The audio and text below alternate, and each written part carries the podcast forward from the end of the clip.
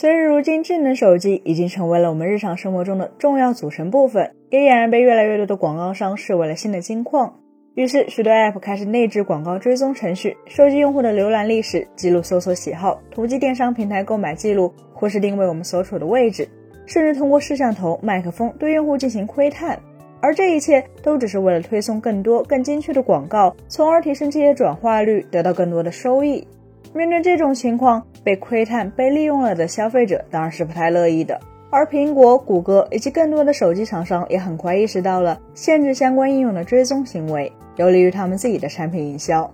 于是我们便看到了一些前所未有的严厉的用户隐私保护技术陆续出现在各大品牌的智能手机上。然而，这些隐私保护技术真的显著限制了相关 App 的广告追踪和隐私窥探行为吗？至少从最近的一份研究报告来看，效果似乎并不那么理想。近日，巴斯大学管理学院发布了一份关于 App 追踪保护的研究报告。其中指出，有百分之四十三的手机用户对应用追踪不了解，部分消费者甚至产生了一些错误的认知，比如认为允许追踪可以提高应用在使用过程中的流畅度。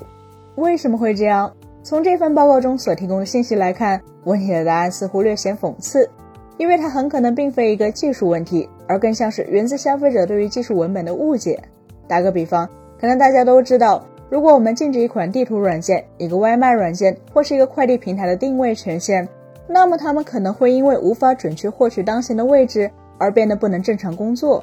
但如果手机上提示是否要禁止该 app 的追踪行为呢？你是否会因为无法直观地理解追踪这个概念而将其与定位混淆，进而想当然地以为这个应用如果被禁止追踪，它就无法正常工作了，从而错误地点击了允许，其实是完全没有必要的权限和行为呢？事实上，这也正是这份报告所发现的令人哭笑不得的一个现象。在这个过程中，相关的手机操作系统在功能上并没有出任何差错，涉事的 App 并未突破或破坏权限管理机制，